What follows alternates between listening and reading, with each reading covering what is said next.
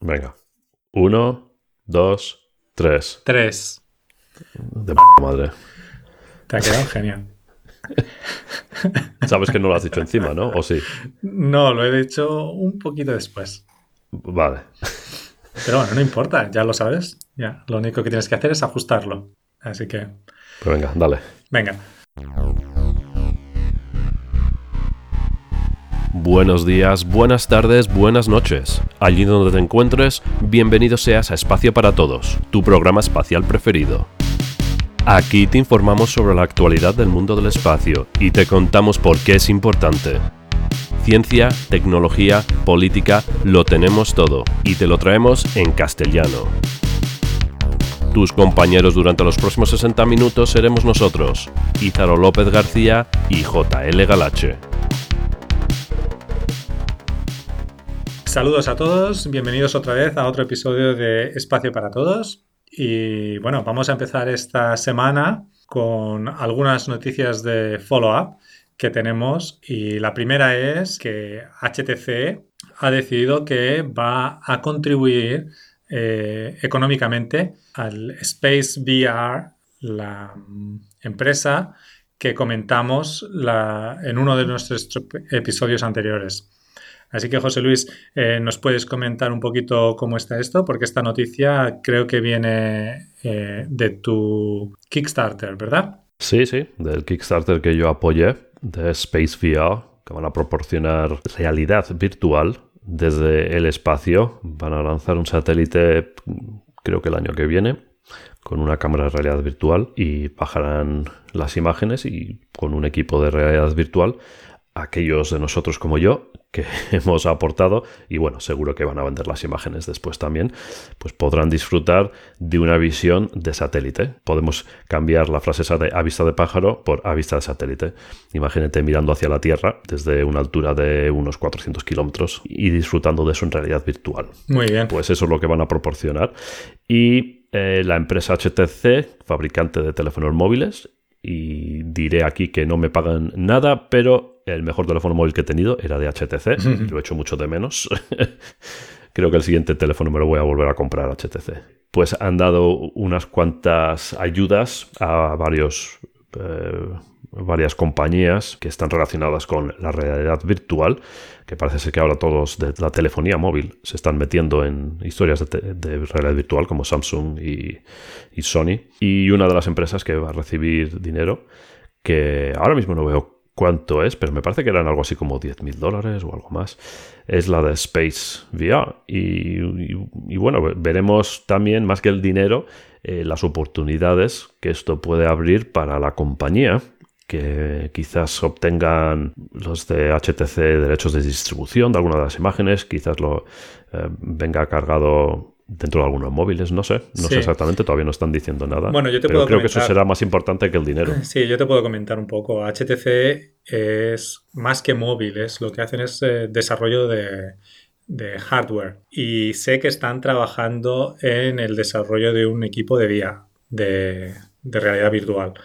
Entonces es probable que ah, mediante esta financiación lo que hayan obtenido es uso exclusivo en su futuro set de este, este contenido. A lo mejor no es exclusivo en perpetuidad, tal vez tengan un, tiempo de ventaja, etc.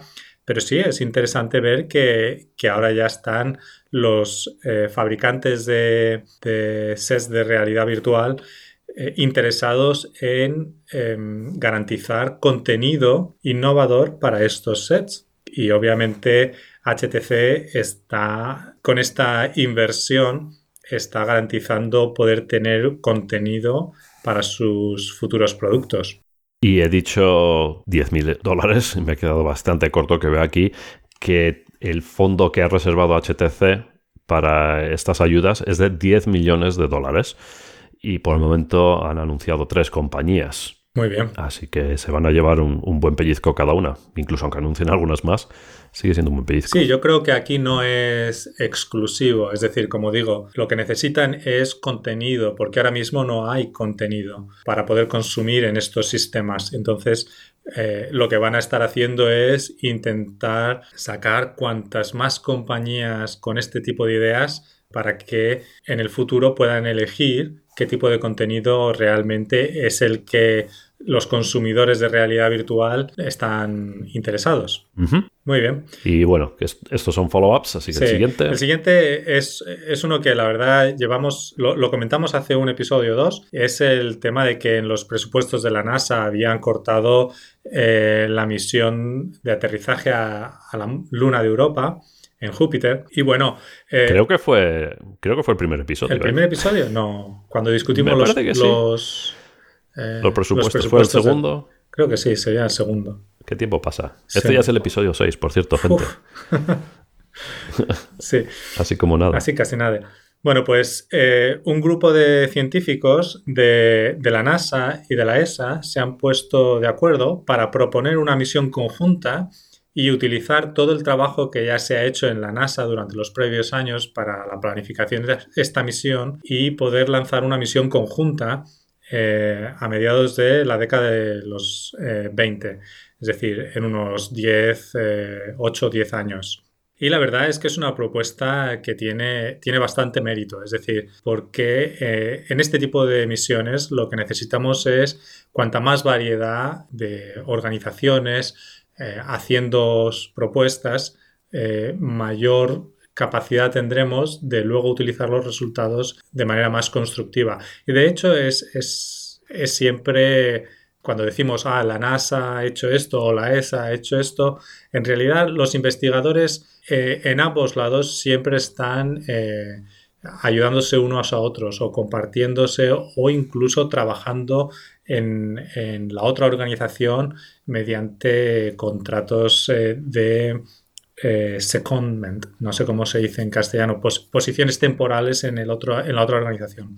Entonces, me parece que esta es una muy buena estrategia para todos los investigadores que estaban trabajando en la NASA eh, en este proyecto, que de repente se han visto con las prioridades de la organización pues en contra o no favoreciendo esta misión de tal forma que hubieran tenido que desaprovechar todo el trabajo que han hecho anteriormente. No sé, ¿qué piensas tú, José Luis? Sí, bueno, em, me parece una buena idea, dado que eh, la misión de la NASA parece que no fue eh, financiada. Y la verdad es que ha habido muchas misiones en las que han colaborado la NASA y la ESA eh, conjuntamente y em, han contribuido eh, instrumentos para, unas misiones y otras. Así que esto no, es nada nuevo, eh, siempre es bueno para la ciencia y por el momento no sabemos mucho o no conocemos muchos detalles de la misión, solo que, sería un alunizaje y que obviamente el objetivo es buscar eh, rastros de vida. probablemente no vida en sí, pero sí indicadores en la superficie que nos dieran o que nos dijeran que bajo la superficie donde se cree que hay un océano líquido, que allí pudiera haber vida en estos instantes. Y por lo que leí, em, la propuesta ahora mismo está, eh, bueno, no sé si literalmente, pero sobre la mesa del presidente de los Estados Unidos. Y no voy a hacer más comentarios. Habrá que esperar. Sí, al final del todo es una decisión que, que no está en las manos de los investigadores. Es decir, eh, todo lo que podemos decir es que eh, la propuesta inicialmente fue sugerida por investigadores en la NASA que entraron en contacto con la ESA y la ESA encantada de poder, de poder contribuir, de poder hacer una misión conjunta. Contribuyeron ellos a la parte que que la ESA puede realmente contribuir y donde tiene su fuerza a nivel de experiencia. Y bueno, ahora la propuesta ya está terminada, está presentada a, los, las personas que toman decisiones en ambas organizaciones y solamente falta que, eh, que aprueben este, este plan. Como dice José Luis, en el lado de la NASA, pues esta decisión ahora mismo está en la mesa del presidente en la ESA pues eh, va a otra, a otra persona que es eh, la dirección de, la ESA. Y bueno, habrá que ver cuáles son los, resultados y qué decisiones toman. Y cuando se tome una decisión, pues eh, os la comentaremos inmediatamente. Vale. Y el siguiente follow-up eh, es un mea culpa mío, que hablábamos también hace unos episodios que ya pierdo la cuenta, no sé si dos o así, eh, de cuando Plutón fue denominado planeta menor, um, eh, o planeta nano, perdona, y hablaba yo del descubridor de varios planetas más allá de Plutón y, dije, Dave Brown, no, me parece que no es el nombre. Y, me sentí muy mal porque además conozco ya a este tío. Y no, no es Dave Brown, se llama Mike Brown. y, le podéis seguir en Twitter eh, si os interesan las ciencias planetarias. Él escribe bastante. Y su, su nombre en Twitter es Pluto Killer, matador de Pluto. Arroba Pluto Killer, sin espacios. Así que os recomiendo que le sigáis. Y si está escuchando esto, que espero que no, lo siento mucho, Miguelín, que me olvidé tu nombre. Muy bien. ¿Habla, ¿habla en castellano? Con esto, eh, creo que no. Vive en California, ah. eh, está, es profesor en Caltech, pero creo que no, que no, habla castellano. Bueno. pues nada, ahora pasamos a, los temas gordos. Sí, ¿eh? a las noticias para comentar un poco.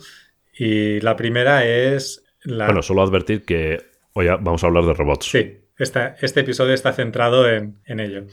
Pues eso, la, primera es que eh, la DARPA, que es eh, The Defense Advanced Research Projects Agency en, los Estados Unidos, ha estado desarrollando eh, unos robots para hacer reparaciones de satélites en colaboración con ya empresas privadas, en este caso con Space Systems Loral. Y bueno, eh, cuéntanos, José Luis, un poquito más acerca de la noticia y te comento mis ideas. A mí me llamó la atención porque, de nuevo, hace unos episodios hablamos del desarrollo de un robot de la NASA eh, que se llamaba Valkyria. La Valkyria. Sí, Valkyria, que había, creo que cinco unidades que habían sido distribuidas eh, en varias universidades para que desarrollaran el software y la NASA proporcionaba el hardware.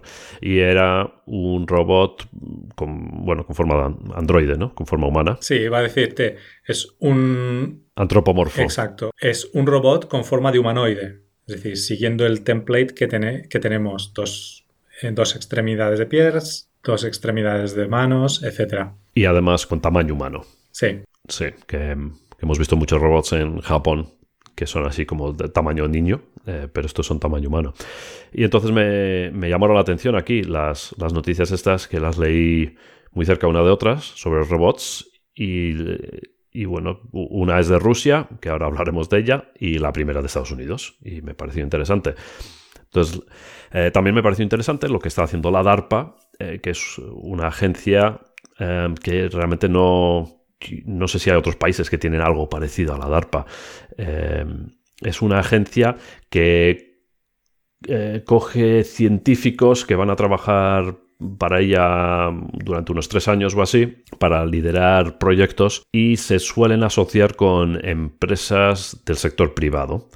Y lo que desarrollan son ideas locas e imposibles. Entonces, si tú tienes eh, yo qué sé, lo que se te pueda ocurrir. Por ejemplo, que todos los ordenadores del mundo estén interconectados y que sean capaces de transmitir información de uno de otro y, leer datos eh, que estén en, sitios fijos que llamamos servidores, ¿no? Pues en los 60 me parece eso era una idea loca y, y DARPA dijo, bueno, me gustan las ideas locas y desarrollaron el Internet, que, que lo tenemos gracias a DARPA.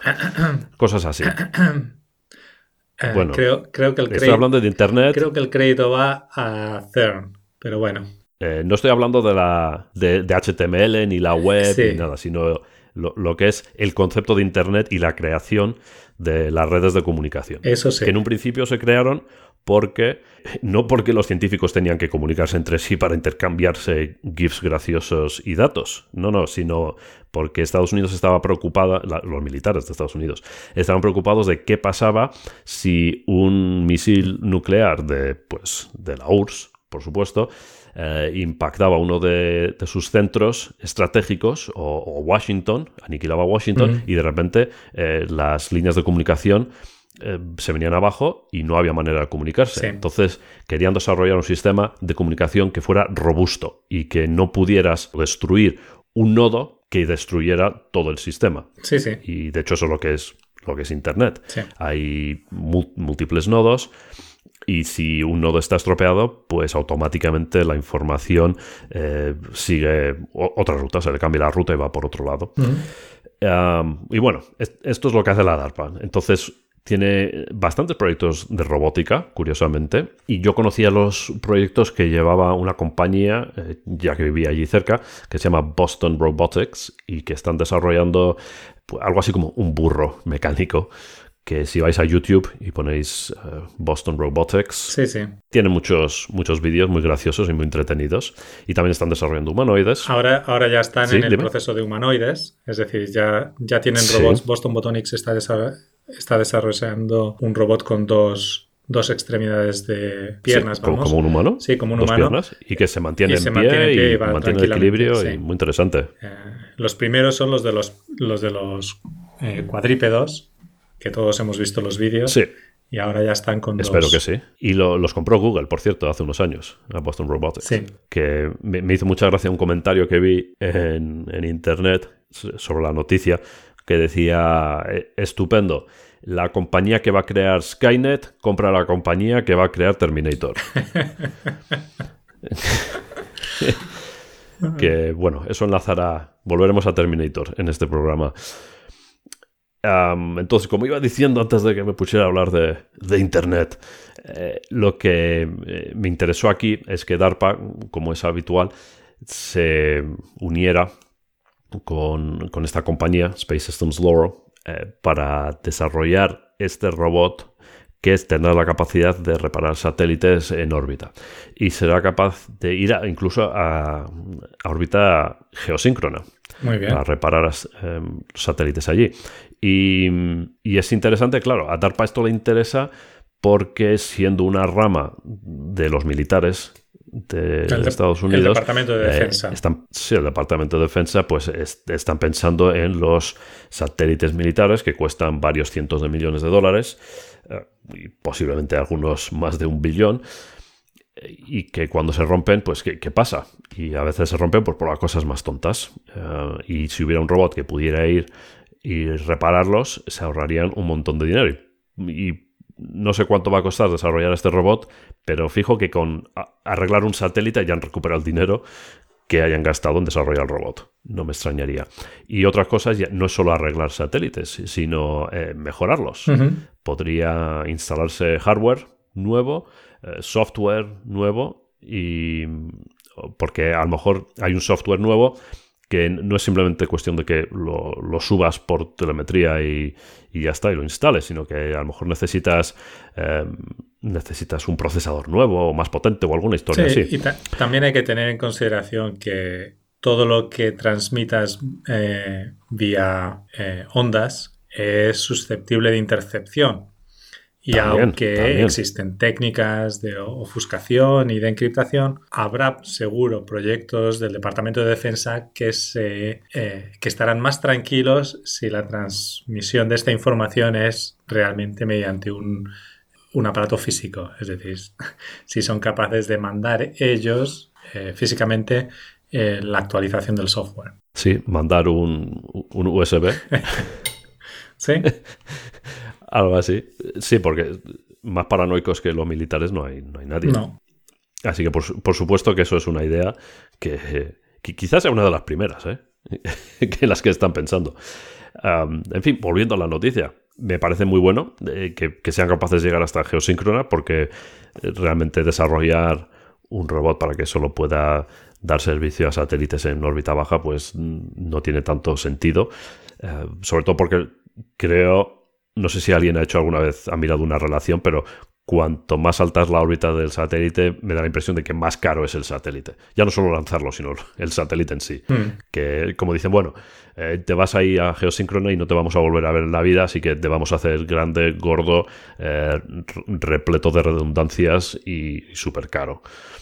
Entonces esto no sé cuánto abarataría la producción de satélites, pero eh, desde luego cambiaría el concepto de producción de un satélite. Ya no estarías pensando, eh, tengo que hacer todo triplemente redundante y, que tiene que durar para siempre, y, sino que dirías, bueno, pues voy a diseñar de tal manera que esto pues fallará en cinco años, pero en cinco años como ya habremos mejorado lo que sea, ¿no? Eh, pues vamos a mandar ya no una pieza que lo sustituya, sino la pieza mejor que vamos a desarrollar en cinco años. Incluso sin, sin las mejoras de redundancia que tú estás mencionando, la ecuación económica cambia si lo que puedes hacer es que en vez de 20 años de vida le pongas 25 de años de vida al, satélite, porque lo que estás dando son eh, servicio más allá de lo que inicialmente tú has has puesto como factor. Por lo tanto, cualquier tipo de tecnología que permita incrementar la vida operativa de estos satélites va a mejorar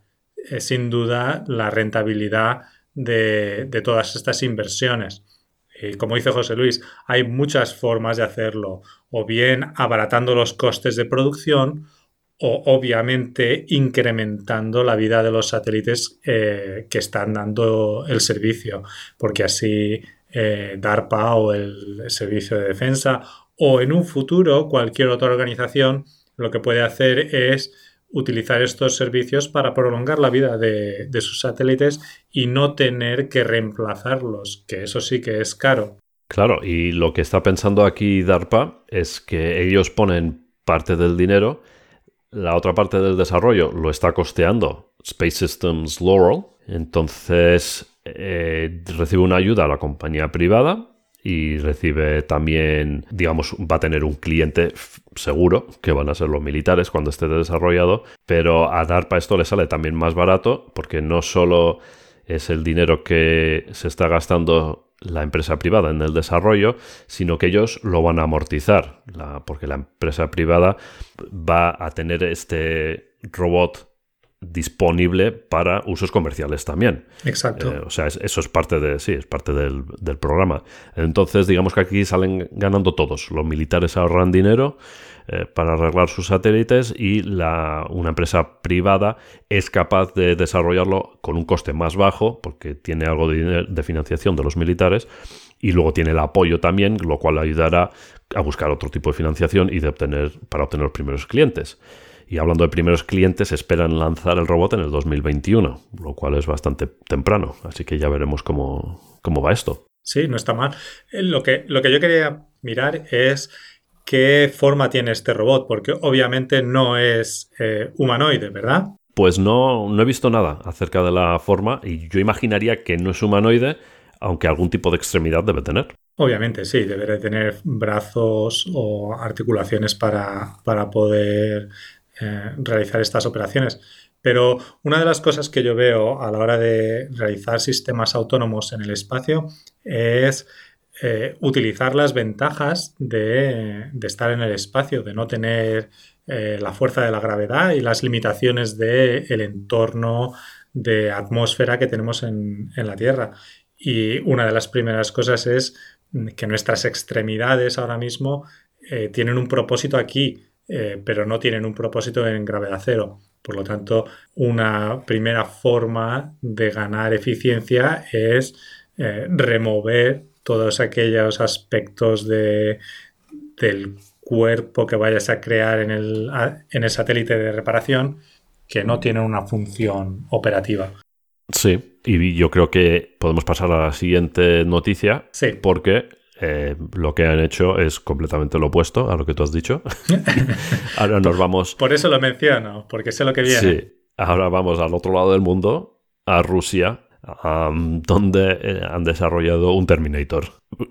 y aquí, de nuevo, eh, id a nuestra página web, espacioparatodos.com.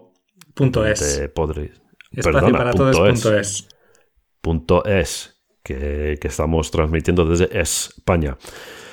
Y allí vamos a poner los enlaces a los vídeos y da un poco de miedo este bicho, porque realmente es que se han ensañado. O sea, los tíos han dicho, estos rusos han dicho, vamos a hacerlo que tenga...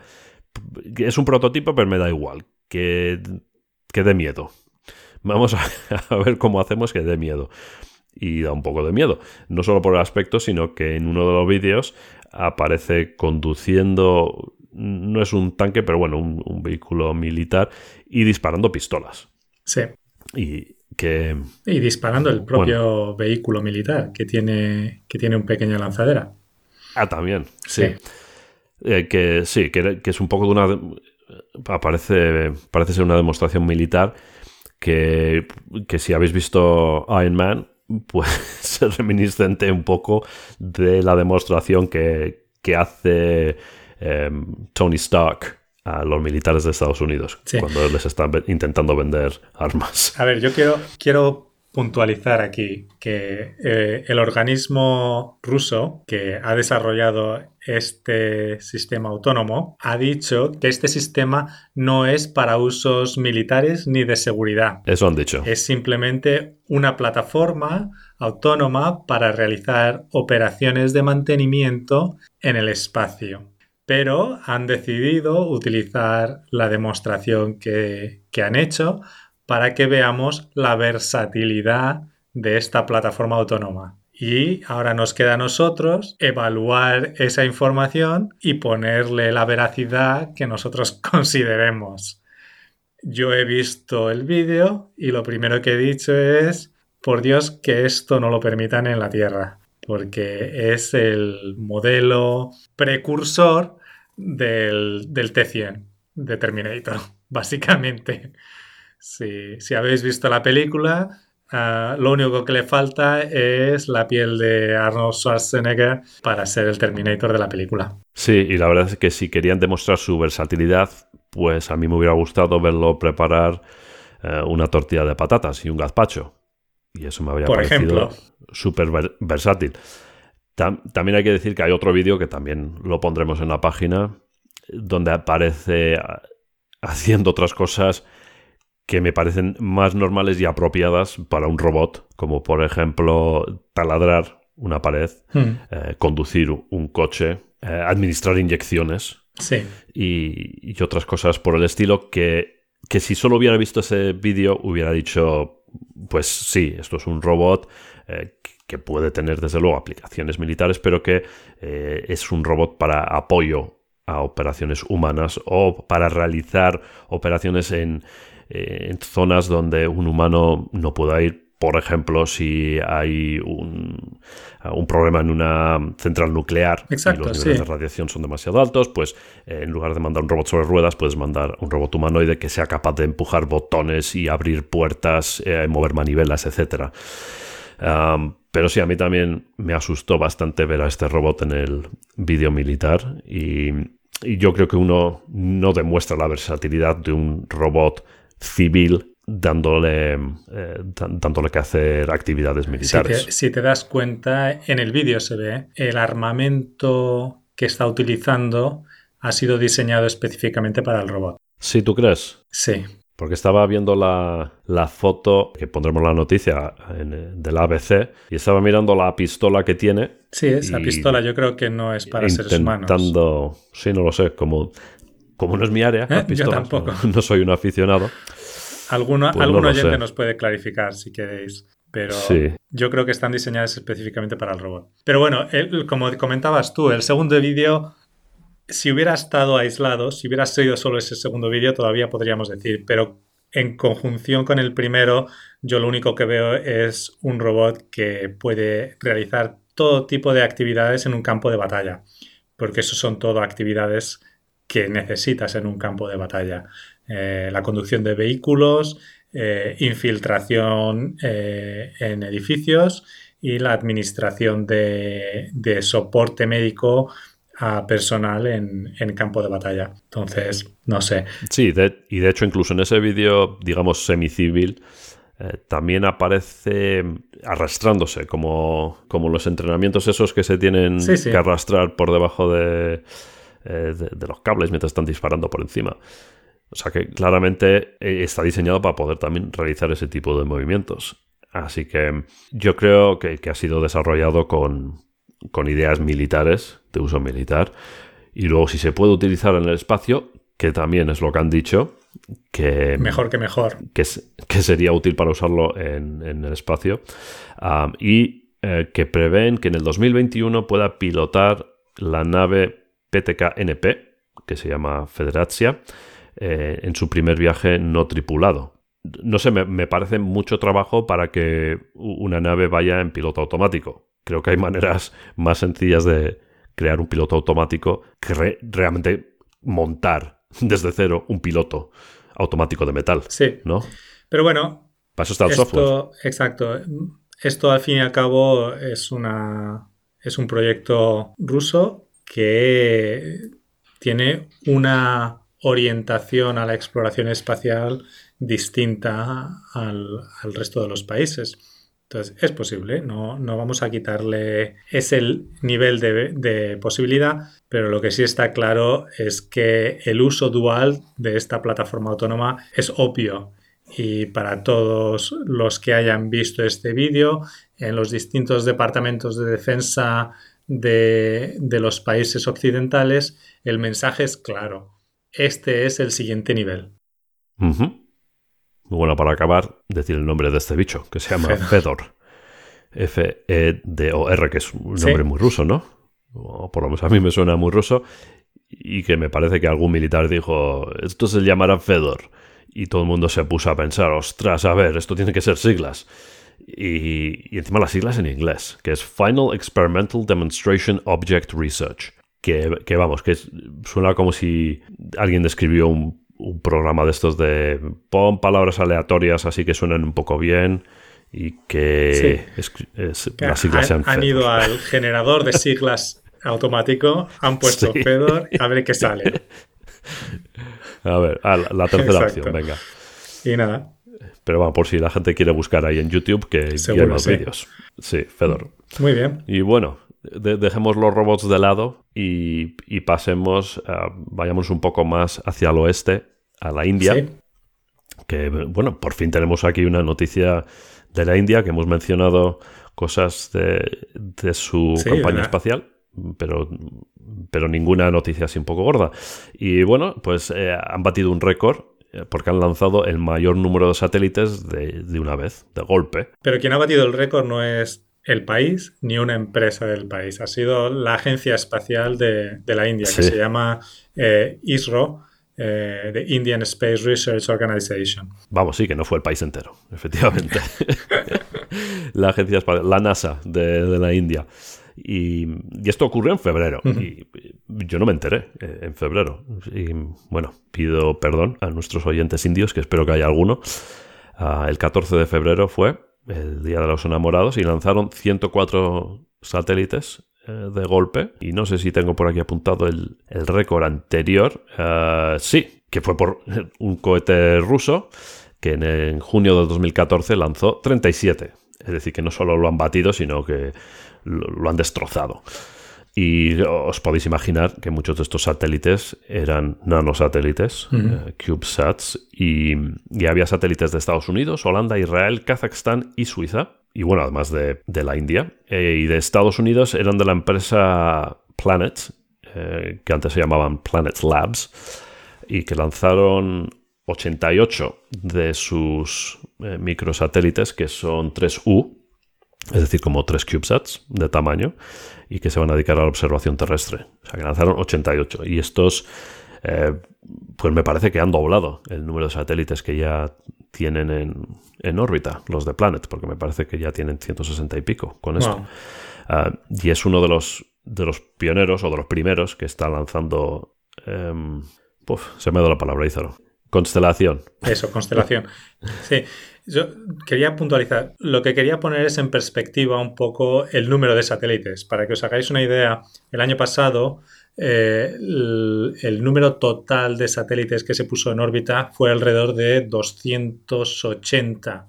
Eso quiere decir que en febrero, con un solo lanzamiento, eh, hemos hecho ya más de una tercera parte de lo que se puso el año pasado. Y bueno, eso es una indicación, es indicativo de lo que hemos estado hablando durante todos estos episodios. Es decir, el, abaratamiento de los costes está eh, permitiendo que organizaciones que en el pasado mm, no podían pensar en lanzar tantos satélites eh, se lo estén replanteando y no solamente eso, sino que están encontrando usos para este tipo de, nanosatélites y de microsatélites. Y bueno, esto es simplemente una indicación más de lo que vamos a ir viendo en los próximos años, que es la saturación del espacio libre eh, con todo este tipo de satélites. Vamos a ver, pues, año tras año, yo espero, espero ver eh, el doblar el número de satélites en órbita. Y con este tipo de lanzaderas económicas que tanto SpaceX como Blue Origin están desarrollando todavía más, es decir, va a haber una aceleración en el número de satélites que vamos a ir poniendo en órbita. Este cohete es sobre el que hablamos en el episodio anterior, el Polar Satellite Launch Vehicle, que estaban buscando eh, compañías privadas para que lo fabricaran y lleva ya 39 lanzamientos con este. Creo que no ha lanzado desde entonces. Ah, entonces claramente le están viendo, eh, está siendo utilizado bastante y, le ven futuro si quieren intentar abaratar costes a través de, de, la construcción por consorcio en lugar de hacerlo ellos mismos. Y decir que mm, de los 1.380 kilos que se lanzaron, 714, más de la mitad, correspondían a un solo satélite, que era el satélite indio Cartosat 2D, que es el sexto de una serie de satélites Cartosat que lleva lanzando la India durante, pues me parece, la última década o así, eh, de observación terrestre. Es decir, que quedaban 600 kilos más o menos a repartir entre unos 100 satélites. O sea, que todos los demás, me imagino, eran nanosatélites que de unos 6 kilos de peso o por ahí. Y, y está claro que, que hay un mercado aquí. Y, bueno, una cosa que no tengo aquí en el guion, Izaro, que estuve leyendo, ah, son comentarios sobre las mini lanzaderas, como hablábamos eh, de Rocket Labs en un episodio anterior, la, empresa de Nueva Zelanda, que se está empezando a, a decir, o bueno, hay algunos comentarios, que quizás no haya mercado para estas lanzaderas pequeñas, porque estos cohetes grandes, como siempre se van a lanzar eh, satélites grandes, porque no todo se puede hacer con microsatélites, pues siempre va a haber cohetes grandes siendo lanzados con satélites grandes donde aún queda mucho espacio dentro del cohete. Y poder ofrecer pues 100 plazas, como hacen aquí los indios, va, quiere decir que no habrá mercado para las lanzaderas pequeñas que quizás solo puedan lanzar, eh, pues no sé si 50 satélites, no sé exactamente cuántos van a poder lanzar. Y bueno, quizás tratemos de esto en, otro episodio, pero me, pareció curioso porque em, ya hay por lo menos una empresa que se está dedicando a comprar espacio vacío en lanzaderas grandes y luego revender ese espacio a clientes que tengan nanosatélites que lanzar. Sí, lo único que yo añadiría aquí es, eh, entiendo ese punto de vista, pero lo que tenemos también en cuenta es la ventana de lanzamiento de estos satélites está fuera del control de estas empresas que necesitan los nanosatélites. Es decir, está bien que, como dices tú, las empresas que necesitan satélites grandes eh, pues las empresas lanzaderas lo que van a hacer es vender el espacio que les sobre, pero hay que tener en cuenta primero cuándo la ventana de lanzamiento va, va a ser y segundo, dónde va a ir el, satélite. Si lo que queremos es de... Eh, eh, si lo que va a hacer el satélite va a ser lanzarlos en, en, Leo o lo va a necesitar lanzar en, en una órbita más alta, pues a lo mejor no es compatible con el uso que quiero darle yo a mi nanosatélite. Siempre va a haber eh, una opción de, los satélites, las lanzaderas dedicadas a los nanosatélites, porque van a ser más ágiles, más flexibles y si, el, si consiguen reducir los precios, más asequibles. Pero bueno, como dices tú, hay que, hay que ver cómo el mercado se va desarrollando.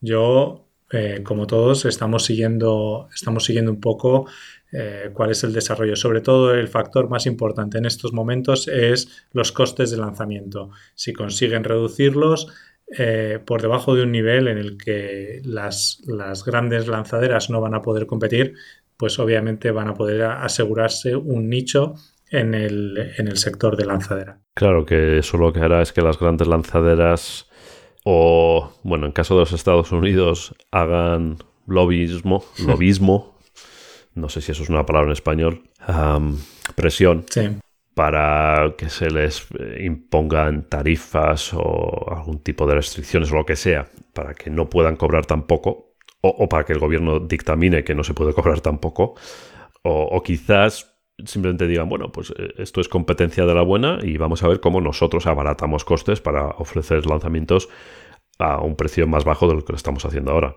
Y quizás lo que, bueno, lo que creo que acabe pasando es que no va a haber el espacio físico o, comercial para todas las empresas microlanzaderas, que me parece que me he inventado ese término, lo de microlanzaderas, eh, no va a haber el espacio comercial para que todas salgan adelante. El, último report que leí, yo creo que hace dos años cuando estaba estudiando esto, em, había entre 20 y 25 compañías alrededor del mundo que estaban desarrollando cohetes para lanzar nanosatélites. Y quizás pues solo haya espacio para 4, 5 o 6. Porque sí, la flexibilidad va a ser un, punto a su favor, desde luego. Em, pero quizás no haya tanta necesidad de flexibilidad para crear un mercado con donde puede haber 20 compañías lanzando. No, está claro. Estamos al principio de una. Sí, claro, sobre todo al eh, principio. De un sector emergente. Vamos a tener que pasar por una fase de consolidación en un momento. Y en ese momento de consolidación, las tecnologías no van a desaparecer. Lo que va a pasar es que va a haber adquisiciones, mergers, que no sé cómo se dice en castellano, y, ahí vamos a ver un periodo en el cual las empresas van a estar eh, absorbiendo a las otras para, mm, para reducir esa esta competición y, bueno, las que no han sido exitosas mm, van a terminar siendo devoradas por las que tengan más éxito. Van a ser unos años interesantísimos para la industria aeroespacial. Creo que van a cambiar muchas cosas. Y me parece que ahora, porque es que tenemos un, programa repleto y no podemos estar aquí tres horas, sí. Ah, que los megabytes que bajáis aquellos que estáis en planes de datos, pues nos importan. Así que no queremos que bajéis megabytes inútiles. Así que pasamos a las noticias rápidas y, me doy cuenta que la primera noticia es algo que acabo de comentar, que pensé que habíamos hablado de ello en el episodio anterior. y, no, es decir, no, sé si es que eh, mi mente ha pasado por un agujero de gusano y ha ido al futuro y se pensó que estaba recordando el pasado, no lo sé. A lo mejor estoy en medio de una historia de Philip K. Dick. Pero bueno, la primera noticia rápida es que la Agencia Aeroespacial India está planeando un acuerdo con un consorcio de empresas privadas para que fabriquen su lanzador Polar Satellite Launch Vehicle, que es lo que estábamos comentando que acababa de batir el récord de lanzamientos. Aquí, Aquí lo único que, me, quería comentar, que no lo he comentado antes, porque como lo he visto aquí en la noticia rápida, es simplemente que esta es otra estrategia para eh, abaratar costes. Es decir, hemos hablado en el pasado de eh, utilizar eh, sistemas reusables, como está haciendo SpaceX y Blue Origin. Hemos hablado también de utilizar materiales distintos, como están haciendo Vector. Y bueno, esta es otra estrategia para abaratar los costes de las plataformas de lanzamiento. Es crear eh, consorcios que lo que se dedican es a, a, ofrecer los servicios eh, del área en el cual están especializada. Y bueno, es, es una estrategia. Mi único comentario que tengo a este respecto es que esta en particular es una estrategia que no se puede escalar fácilmente. Entonces, bueno, eh, la India tiene un uso, ha determinado que dentro de su estrategia de desarrollo eh, este es un, uso válido y por el momento es el que van a utilizar. Y tal vez no lleguen a tocar este, esta dificultad de escala porque no tienen un plan de desarrollo rápido de infraestructura en satélites. Sí, ¿qué quieres decir con que no se puede escalar? Bueno, pues a, la hora de lanzar 7 u 8 eh, satélites al año, o 12 o 24, los ahorros no son exponenciales, sino que siguen siendo lineales. Vale es la limitación que hay a la hora de los beneficios económicos. Si tú pones las tres estrategias, fabricar cohetes reusables, fabricar cohetes con materiales más baratos y fabricar cohetes mediante consorcio, eh, si luego tú incrementas el volumen de fabricación y lanzamientos, pues los costes que te ahorras en, los cohetes reutilizables eh, son exponenciales, los costes eh, de fabricación utilizando en este caso fibras de carbón como vector son también escalables y, además puedes realizar eh, ahorros a la fabricación en masa, pero en consorcio no es así. Vale, o sea que hay, hay un límite a los ahorros que se pueden obtener. Exacto. Pero bueno, ahorrar se ahorra algo, desde luego al principio. Sí. sí. no, está claro. Y no solamente eso, sino que es bastante interesante porque lo que quiere decir aquí es que la Agencia Espacial India no tiene que invertir infraestructura, sino que pueden dedicarse a eh, la siguiente generación de, cohetes o la siguiente generación de lanzaderas. Y lo único que tienen que hacer es pagar por el, por el desarrollo eh, de la siguiente, de la eh, em, lanzadera que están utilizando ahora, ¿sabes? Entonces, esos ahorros que, se, que, hacen en infraestructura los pueden invertir en la próxima generación. Tiene sus beneficios y sus desventajas, pero esto es un tema que lo tienen que ver dependiendo de la estrategia que vayan a tener de, de desarrollo en los próximos 15-20 años. Sí.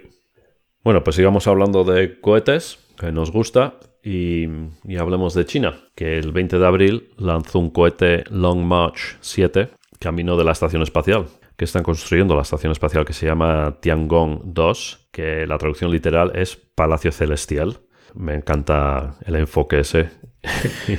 A mí me, encantan los nombres. O sea, The Long March 7, la Gran Marcha número 7. Bueno, porque está lejos. En honor a la Gran Marcha. Porque está lejos, además. En, dos cosas, pero yo creo que ellos estaban pensando en la, en la gran marcha de Mao. Pero bueno, eh, y luego el Palacio Celestial. Palacio Celestial, claro. Vamos. Porque lo es. sí, Celestial va a ser. Palacio no lo sé, ¿eh? porque eso de, eso de tener que beber tu propio pis, mm, no lo sé si eso se hace en los palacios. Pero en fin, lanzaron el cohete que llevaba la nave Tianzhu 1, que por supuesto Tianzhu significa nave celestial. Ah, que iba a ser si no, y transportaba varias toneladas de combustible y material para un puerto de anclaje automático. Y ayer, mira, hoy estamos grabando viernes, eh, por si os estáis preguntando, no sé cuándo estaréis escuchando esto, pero lo estamos grabando el viernes 28 de abril. Y ayer jueves eh, eh, acabaron la transferencia de combustible automática desde la, desde la nave a la estación espacial. Y solo es la segunda vez que se hace una transferencia de combustible así. las otras que se han hecho eh, pues son la estación espacial americana. Y pues nada, pues otro pasito más que están dando los, los chinos.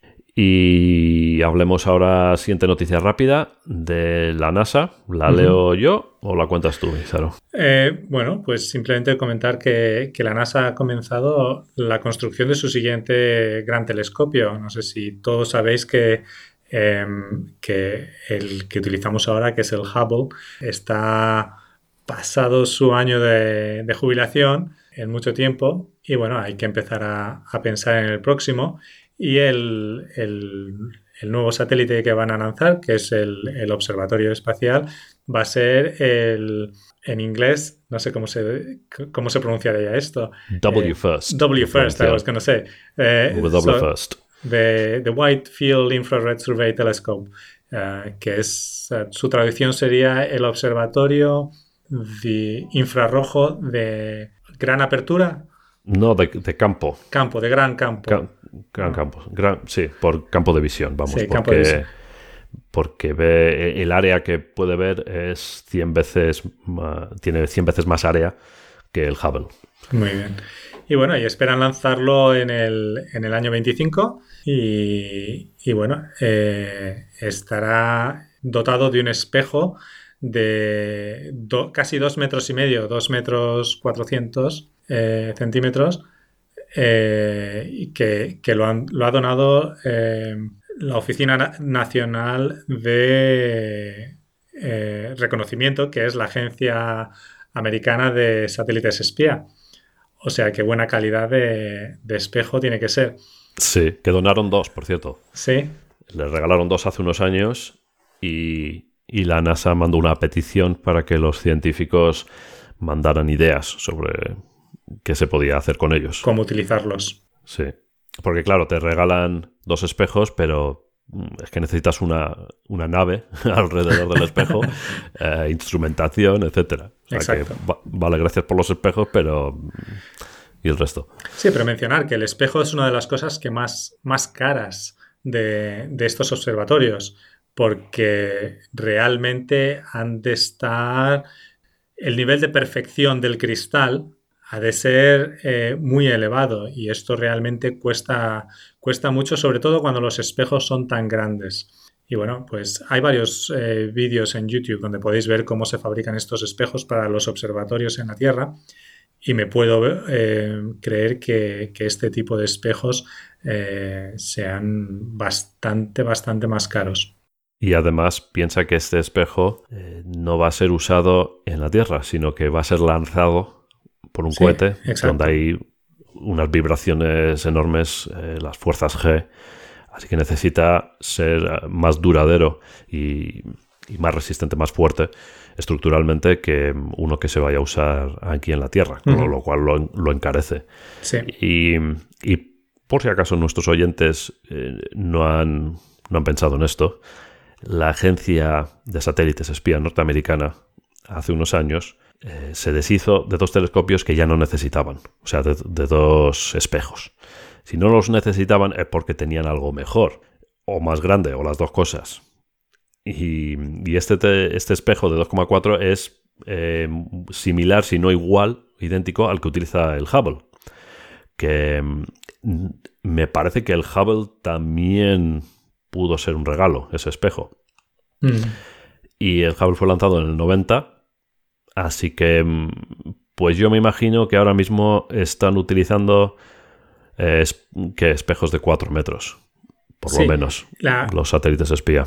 Eh, esto es otra vez para los analistas en tecnología. Lo que podemos ver aquí es que han hecho una donación de una tecnología que obviamente es obsoleta para ellos. ¿Y qué es lo que podemos pensar? Es si la obsolescencia de este espejo representa la tecnología actual en la fabricación de espejos, ¿qué es lo que tendrán ellos? ¿La, ¿Una generación o dos generaciones por delante de ello?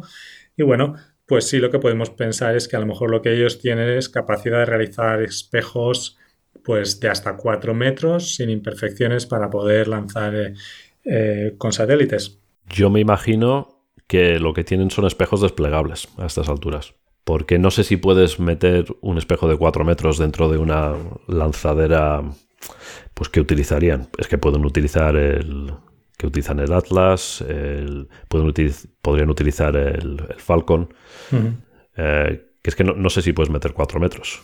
Ahora mismo no me acuerdo del tamaño. Es un tema, a ver, es otra vez, depende de qué tipo de estrategia están utilizando. A lo mejor ahora ya utilizan un tema de eh, en vez de satélites únicos, utilizan eh, varios satélites, porque también se pueden hacer análisis conjuntos, etc. O sea, todo depende de cómo estén. Lo que sí está claro es que no han donado esto como su tecnología actual. Es una donación de algo que es obsoleto para ellos. Por supuesto. Y yo soy, yo soy, no partidario, pero yo creo que lo que están haciendo es deshacerse de tecnología que está dos generaciones por detrás de lo que ellos están, están utilizando en la actualidad.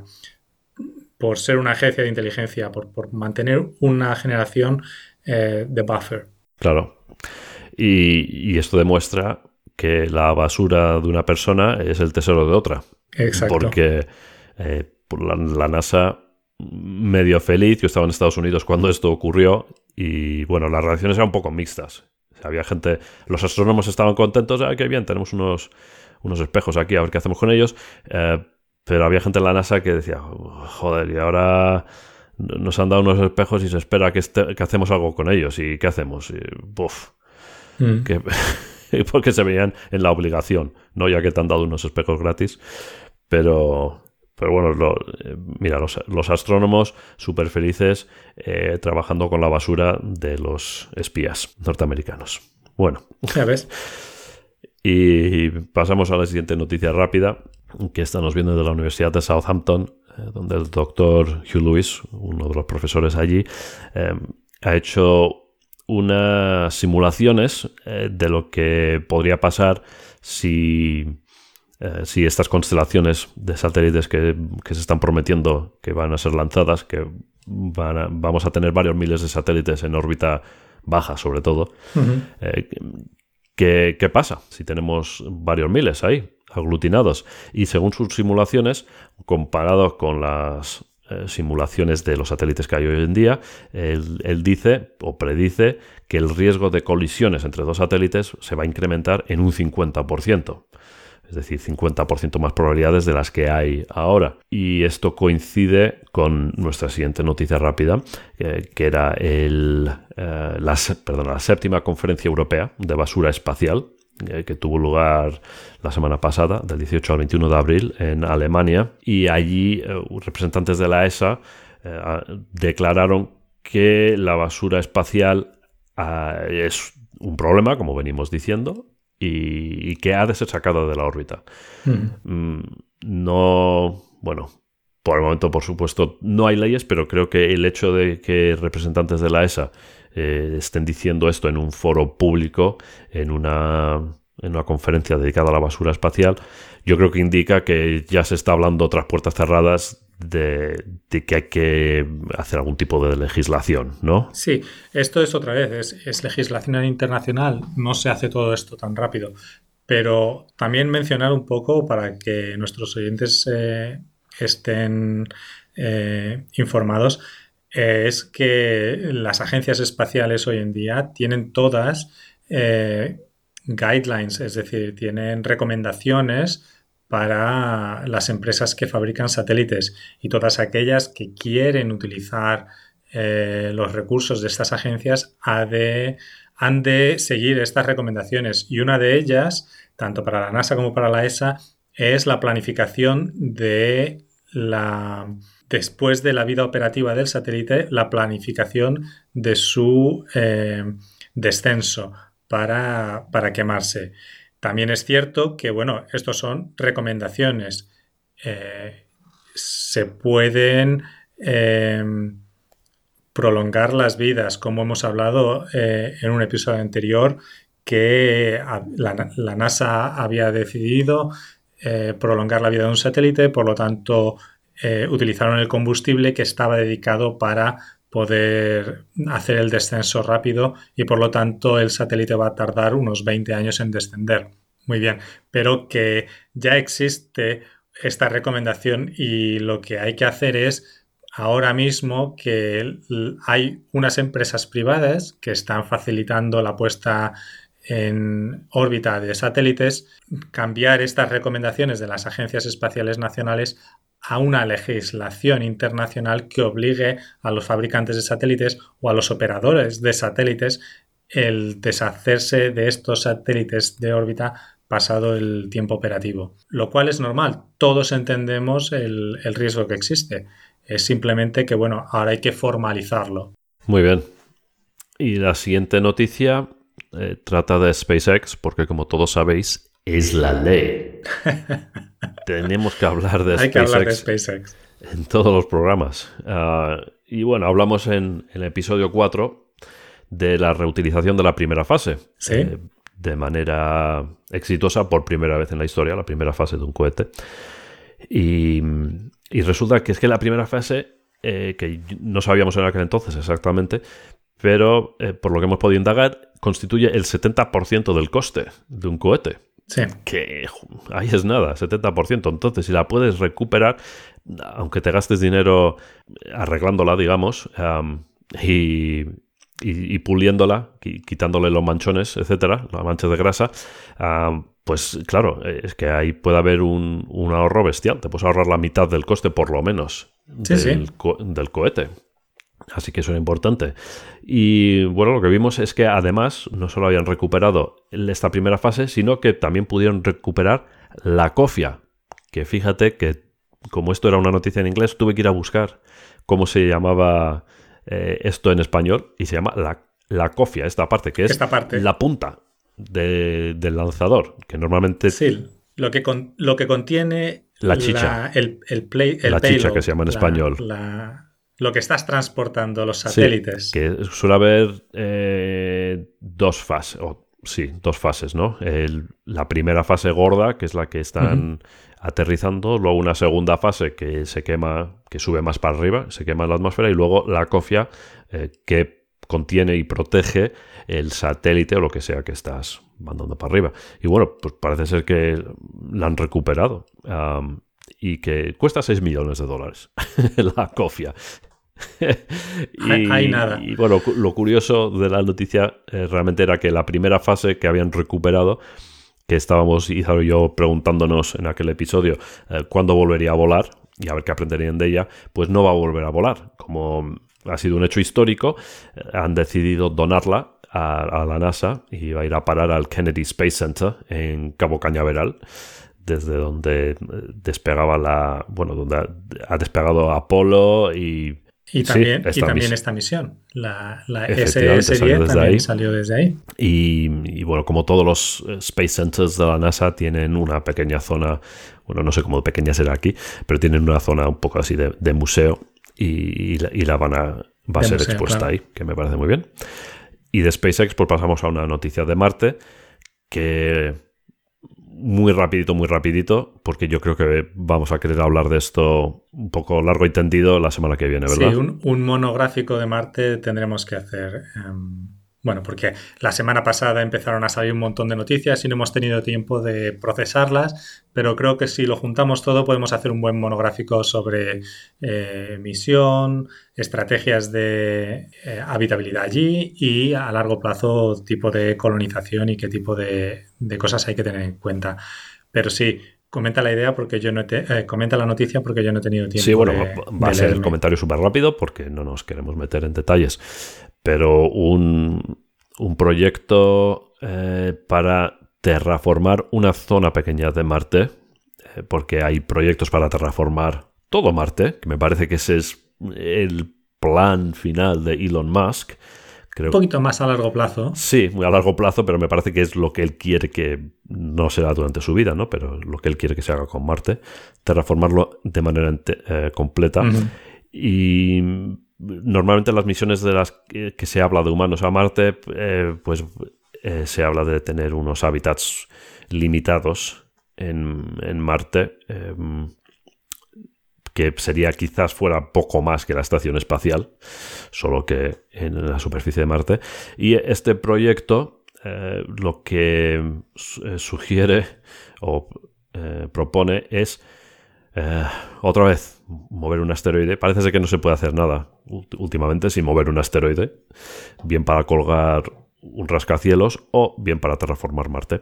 En lugar de mm, terraformar todo Marte o de vivir en, una lata, pues chocas un asteroide contra la superficie de Marte en una zona determinada y el, calor producido por esa explosión, eh, que es absorbido por la Tierra marciana, va a ir soltándose durante cientos o miles de años y se formaría un lago en el cráter. Por encima del cráter ponemos una especie de, cubierta, como si se tratara de, eh, un estadio de fútbol, y de, hecho hablan de que podría ser algo así como un estadio grande de fútbol de ese tamaño. Hmm. y, una vez que estás ahí dentro cerrado, pues tienes un hábitat con bastante más espacio que la estación espacial o algo así pequeñito. Y, luego con el calor producido por el choque, que todavía estaría siendo irradiado por la Tierra, eh, con un lago muy bonito en el centro, con agua del deshielo de Marte. Y, y esa es la idea que proponen y ahí lo vamos a dejar. Sí, ahí lo vamos a dejar porque yo obviamente tengo un montón de comentarios, pero los vamos a guardar para el próximo episodio por eso, de por eso. y si no, pues te, cerramos el micrófono. Porque creo que ya se han dado cuenta nuestros oyentes que cuando alguien dice Marte, tú haces... Sí, ¿qué? ¿Qué? como Scooby-Doo. y, el siguiente es pues, casi es un follow-up. Tendría que haber estado en el follow-up, yo creo. O, sí, quizás no, pero, bueno. hablamos de Trappist 1. Este sí que fue el episodio inicial, ¿no? ¿No hablamos de Trappist 1 en el primer episodio? Creo que sí, fue una de las primeras cosas que hablamos. Sí, y bueno, pues parece ser que ya ha pasado de moda, como fue hace seis semanas. Ahora hemos encontrado, hemos encontrado otra cosa de la cual hablar, que está ahora más de moda, que es otro superplaneta eh, terrestre. Sí, supertierra. Supertierra, que vuelve a estar otra vez en la zona habitable de una, de una nana roja. Eh, en este caso, bueno, podemos dar el nombre LHS 1140b. Para los que podáis tener un, mapa cartográfico, podéis ver dónde está. Para mí lo interesante es, eh, primero, que mm, está en la zona habitable y por lo tanto es susceptible de poder tener agua líquida y por lo tanto tener eh, vida o organismos, eh, eh, vamos a dejarlo claro, bioquímica funcionando. que luego lo queramos llamar vida o no es otra cosa. Pero además también el añadido de que está orbitando una nara roja, que quiere decir que el planeta va a tener una estabilidad, una estabilidad estelar bastante más larga que, el planeta Tierra, porque nuestro Sol no es una nana roja y en, algún momento eh, va a terminar mm, absorbiendo, absorbiendo la Tierra eh, cuando se convierte en una, gigante roja. Sin embargo, las enanas rojas eh, duran bastante más tiempo. Y bueno, lo que no sé es en qué estado está de la vida, del ciclo de vida estelar, esta, esta enana roja. Pues eh, que está en nuestra galaxia y la mayoría, bueno, no la mayoría, pero eh, estas enanas rojas suelen haber sido formadas hace bastante tiempo y tiene, tiene más o menos la misma edad que, que el Sol que son unos 5 billones de años. Muy bien. Ah, bueno, de hecho es más vieja que el Sol, porque el Sol tiene, sí, como 4,5 mil millones de años y, esta tiene unos 5 mil millones de años o más. y una cosa que decías de estabilidad, también, al contrario de la estrella de Trappist 1, que al parecer eh, no es muy estable. Eh, es estable, lo que tiene son eh, fulguraciones. fulguraciones muy a menudo, muy comunes. Sí, y, esta al parecer eh, no, todavía no se han observado fulguraciones. Muy bien, pues eso es fantástico, es una noticia bastante interesante. Eh, lo único que bueno, que hay que ver a, qué distancia está de... Sí, pues te lo digo. Está más o menos, porque Trappist estaba a 40 años luz, ¿verdad? Sí, 40. Me, suena, y esta está a 39 años luz. Así que más o menos lo mismo. Muy bien. Lo que nos permitirá con el eh, James Webb estudiarla y también el planeta transita, con lo cual eh, también hay, ayuda a, la observación de la atmósfera cuando el planeta está transitando. No tengo duda de que, de que seguro que vamos a empezar a observar esto. Sí, y, y la hemos llamado una supertierra y explicar un poco lo que es eso. Tiene un radio, o bueno, un diámetro, un 40% más grande que la Tierra y la masa es unas siete veces mayor que la masa de la Tierra. Entonces, sí, es grande, pero vamos, eh, no es... vamos, que no es una cosa rara.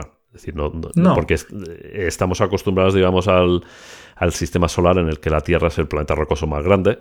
no, lo que yo pensaba es la gravedad que vamos a experimentar en la superficie del planeta va a ser un poco, un poco dura. Sí, mira, eso, eso no lo he, eh, no lo he calculado. hay, que, tiene mirar más masa, pero también el radio es mayor. Sí, el diámetro es mayor, la densidad.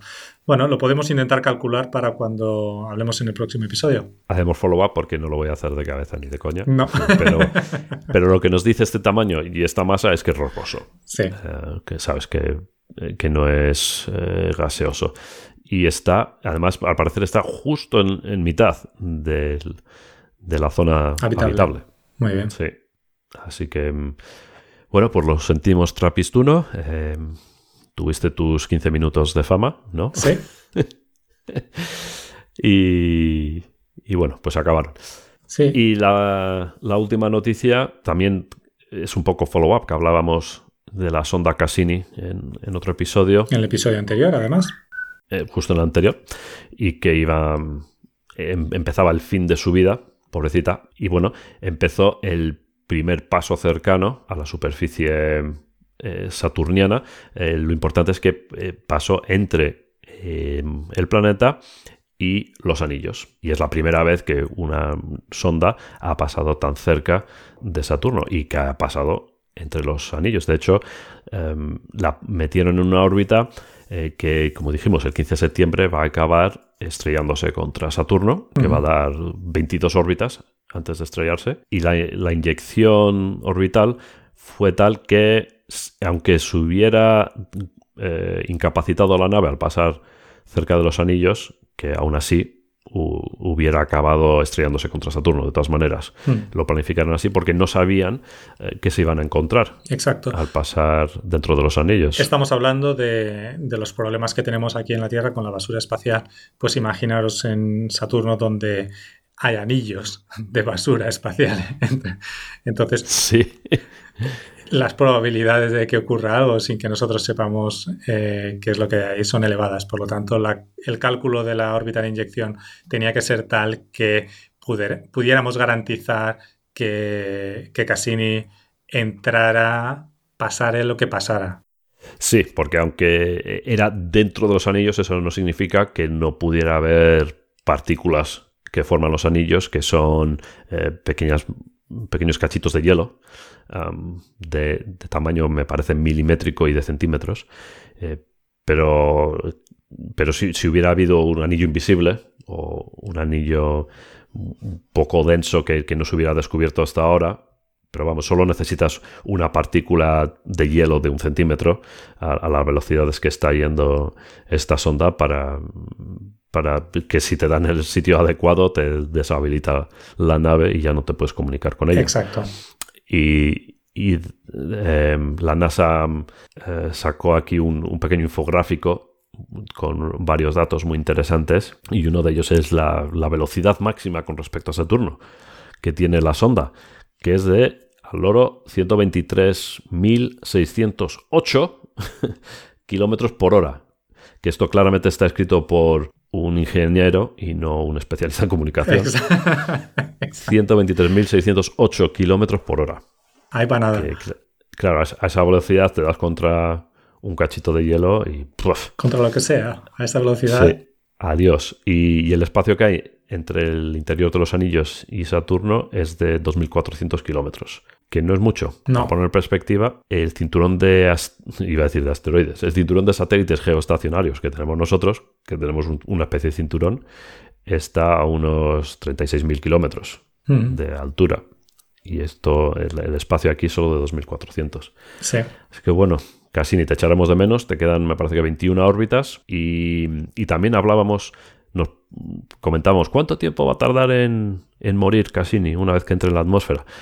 Al parecer, un minuto. Hmm. Ponen aquí que en, cuanto empieza a entrar en la atmósfera, eh, tardarán un minuto en. Bueno, pérdida de contacto, pone aquí. Creo que esa es la manera correcta sí. de decir Ah, mm, el satélite se muere. Pérdida de contacto. Muy bien. Y, bueno, hemos llegado al final de este programa donde hemos repleto de, repleto de, muchas noticias, y, sin poder realmente entrar mucho en profundidad con, alguna de ellas. Pero bueno, eh, es, lo que ocurre algunas, algunas semanas. Simplemente ya nos queda despedirnos de vosotros y esperar que nos que, os suscribáis al podcast y podáis escuchar el próximo episodio y dar las gracias a todos nuestros oyentes. Recordaros a todos que podéis contactar con nosotros, hacernos preguntas usando el hashtag pregunta espacio para preguntas específicas o hashtag tema espacio si queréis sugerir algún tema que queráis que comentamos en un próximo episodio. También podéis contactar con nosotros directamente eh, en Twitter con arroba espacio podcast a JL Galache le podéis encontrar en arroba JL Galache y a mí en arroba AskUmind, a s k e w m i n d También podéis vernos en nuestra página web que es espacioparatodos.es donde tendréis eh, todos los episodios y donde podréis ver eh, todas las notas de los shows. Eh, también podéis vernos en Facebook, donde estamos facebook.com eh, barra espacio podcast.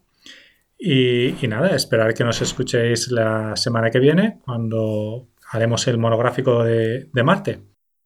Así ya te estás comprometiendo. Comprometidos, totalmente. Bueno, O sea que tengo que pedir una semana de vacaciones. Porque no se hace así como así, que lo sepan nuestros oyentes, no se hace así como así un monográfico sobre el planeta rojo. Nos, preparamos. Muy bien. Bueno, pues entonces me voy porque hay que empezar a currárselo ya. Hay que trabajar. Venga. Hasta la vista. Hasta la vista.